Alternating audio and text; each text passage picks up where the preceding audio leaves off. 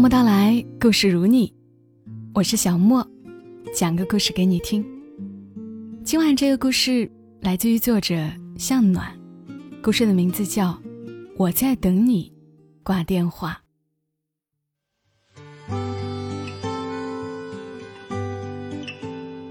打电话给张明，通知他同学聚会的时间。话说完了，却因为手上提着东西，挂掉电话需要把东西放地上，很麻烦。于是就等着他挂断。可是过了好久，电话还处在接通状态。我说：“还有事儿吗？”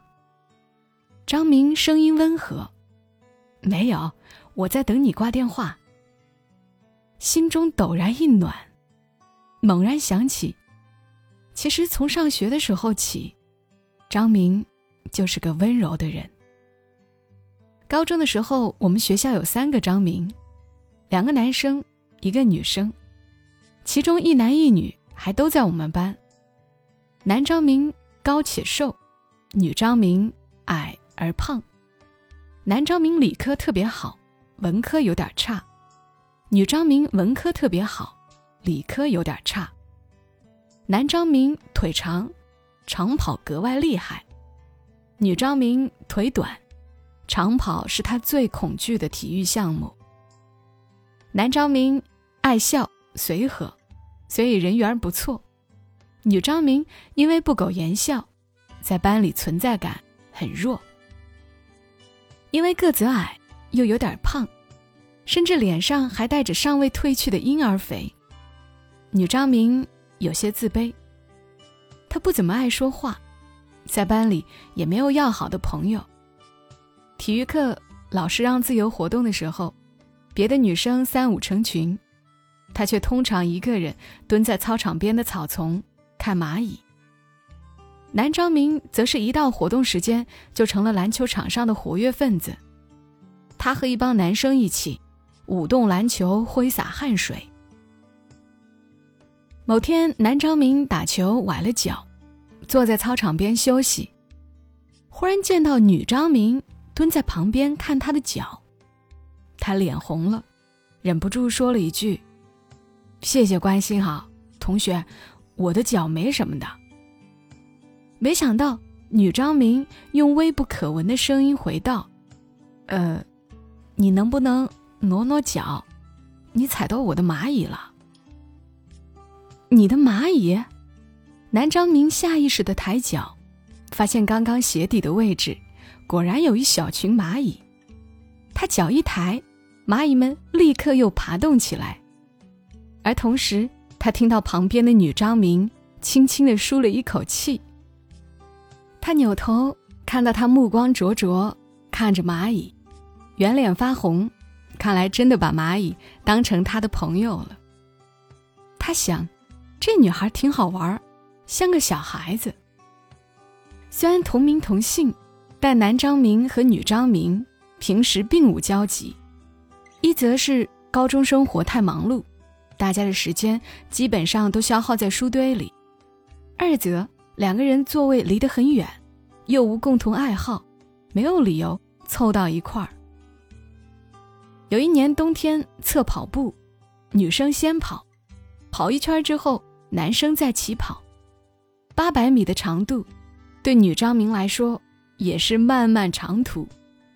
那天恰好她大姨妈来了，却不好意思告诉老师，跑了一圈就小腹绞痛，汗水频频，咬牙坚持了一圈半，眼前忽然模糊起来，她暗暗对自己说。坚持住，坚持住。可是意志越来越模糊，最终眼前一黑，倒了下去。这时候，男生当中跑在最前面的张明，正好经过他身边，看到他倒下，想也没想就停了下来，把他扶了起来。有个没跑步的女生也走过来，两个人一起架着女张明去了医务室。到了医务室。女张明醒了，医务室的老师问了问情况，说是低血糖加大姨妈造成的，喝点红糖水就好了。他对同来的男张明说：“桌子上有一包红糖，饮水机上有纸杯，你给他冲杯红糖水。热热的红糖水喝下去，果然舒服了不少。女昭明这才想到，男昭明为了帮她，没有跑完自己应测的一千米，低低的说了一声：“不好意思啊。”南昭明接过他手中的空杯子，说：“没事儿，一次小测试。”没什么关系的，以后你要是身体不舒服就请假吧，别硬撑。这句简单的话，像那杯红糖水一样，让女张明感到熨贴。不苟言笑的她脸上露出了笑容。从那天开始，两个人渐渐熟悉起来。他们又发现，居然住得不远，所以上学放学常常骑车同行。南昭明家住在一个楼房整齐的小区，道路宽敞，绿树林立。从这个小区走大约几百步的样子，会看到一条老街，街边是低矮老旧的楼房，女张明就住在那里。他们一起回家，路上经过一个修表的铺子，女张明经常驻足，兴致勃勃地看着修表师傅摆弄着。各式各样的表，男张明忍不住问他：“你对手表这么感兴趣，是不是将来想当钟表设计师？”“不，我想当修表师，我觉得做这个特有意思。”男张明觉得奇怪，修个表那么复杂又单调，有什么意思呢？他们还会路过一家门口摆着冰柜的小卖店。女张明又说：“嗯，去冰糕厂工作也不错，夏天肯定特凉快。”男张明想：“那不是凉快，那是冷吧？”经过卖糕点的小铺，女张明又忍不住驻足。男张明问：“怎么，你喜欢吃糕点？”我外婆喜欢，我总想将来当糕点师也不错，可以天天做糕点给外婆吃。女张明父母都远在新疆工作，她跟着外婆住，和外婆感情特别好。男张明觉得，女张明脑子里装满了稀奇古怪的念头，有些是他无法理解的，不过他觉得这些念头都挺可爱的。看到女张明每次跑步都那么苦恼，男张明建议她每天晨跑。他说自己初中的时候。是个小胖子，晨跑了两年，人就瘦下来，个子也窜起来了。还说女张明如果觉得一个人晨跑别扭，他可以陪她。接下来的无数个早上，天刚蒙蒙亮，操场上便出现了一高一矮两个身影，一个跑得气喘吁吁，一个跑得轻轻松松。奇怪的是，两个人天天早上一起跑步。竟没有引来丝毫的闲言碎语。也许在老师、同学们眼中，他俩差距太大了，根本不可能早恋。坚持跑步近一年，女张明明显瘦了，褪去了婴儿肥的脸，显出几分清秀来。高中的日子漫长又迅速，操场的路跑了一圈又一圈，毕业就快来临了。女张明的外婆在她高三下学期忽然离世，她只能去投奔远在新疆的父母。两个张明站在街口的苦楝树下告别。这是我家的电话号码。男张明把一张小纸条递给女张明。这是我在新疆的通讯地址。女张明也把一张小纸条递给男张明。来到远方陌生学校，女张明时常望着操场发呆，她想念那个陪她跑步的人。她给南张明打过几次电话，南张明也给她写过几封信。他在电话里依然语速很慢，告诉他自己那些古怪的想法。南张明给他的信里，常常夹着一两张画。是他现在生活的配图，女张明这才想起，以前南张明总问他喜欢什么，可是他却没有问过他。他的画儿画的这样好，原来他喜欢画画呀。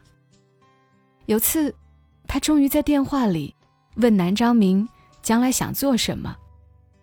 他说他将来的理想是当画家或者摄影师。女张明之前还以为他的理想。会是当篮球教练，不过，当画家也不错。他们虽然爱好不同，但都觉得对方的理想是很不错的理想。女张明来自远方的声音，是男张明紧张高三的调剂。男张明的画，是女张明忙碌生活的亮色。只是高三太忙了，联系随着高考的迫近。日渐稀疏。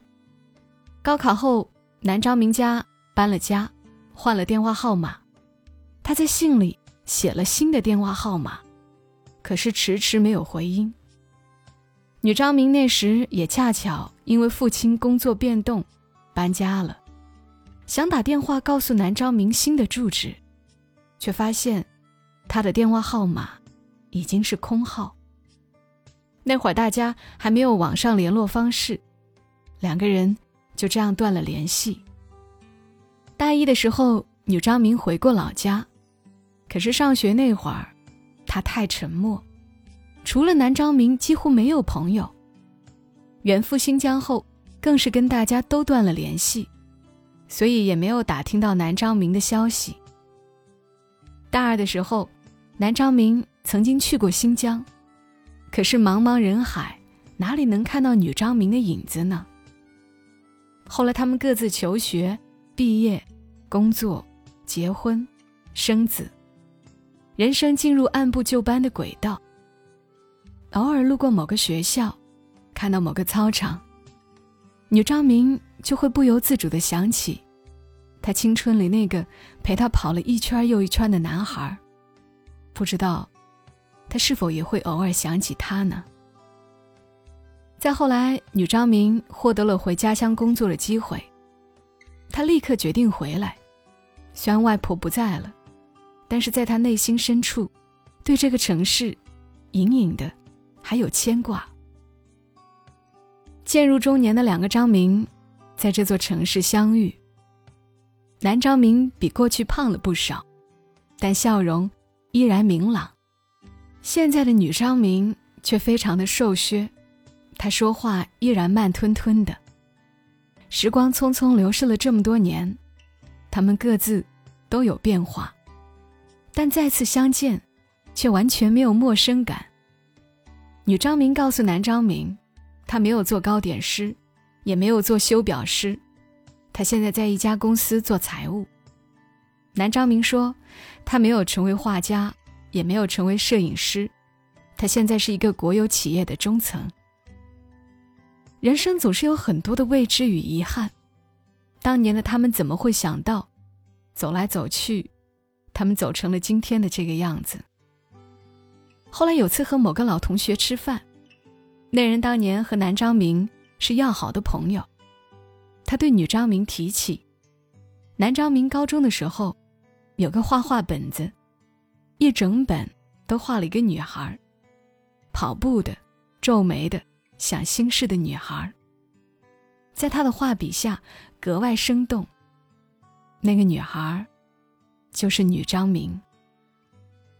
女张明眼里忽然泛起了泪光，慌忙端起酒杯，遮掩自己的情绪。如果当年他没有去新疆，如果他们后来没有失去联系，那么，那个曾经点亮他青春的男孩，会陪他继续人生的旅程吗？一切都说不准。唯一能够确定的是，他们出现在彼此的青春，给对方留下了一段特别美好的记忆。后来，两个张明曾经在一个休息日相约去过高中校园，站在操场边。他们似乎看见了当年的那两个少年。女张明说：“跑一圈吧。”男张明说：“好啊。”于是操场上出现了一高一矮两个奔跑的中年人。他们跑着跑着笑起来，笑着笑着都笑出了泪光。我提着东西，一边走一边沉浸在往事当中。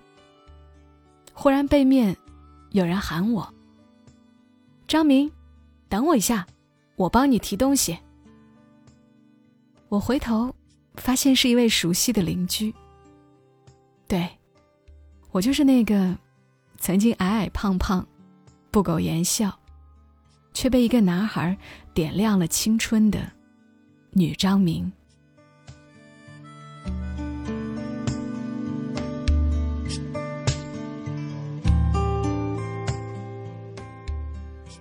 好了，故事又讲完了。听一个故事是短暂的，十几分钟的事儿，于故事中的主角来说，却是很长的一段青春。这里是在喜马拉雅独家播出的《默默到来》，谢谢你听到我，祝你也好眠。小莫在深圳，和你说晚安。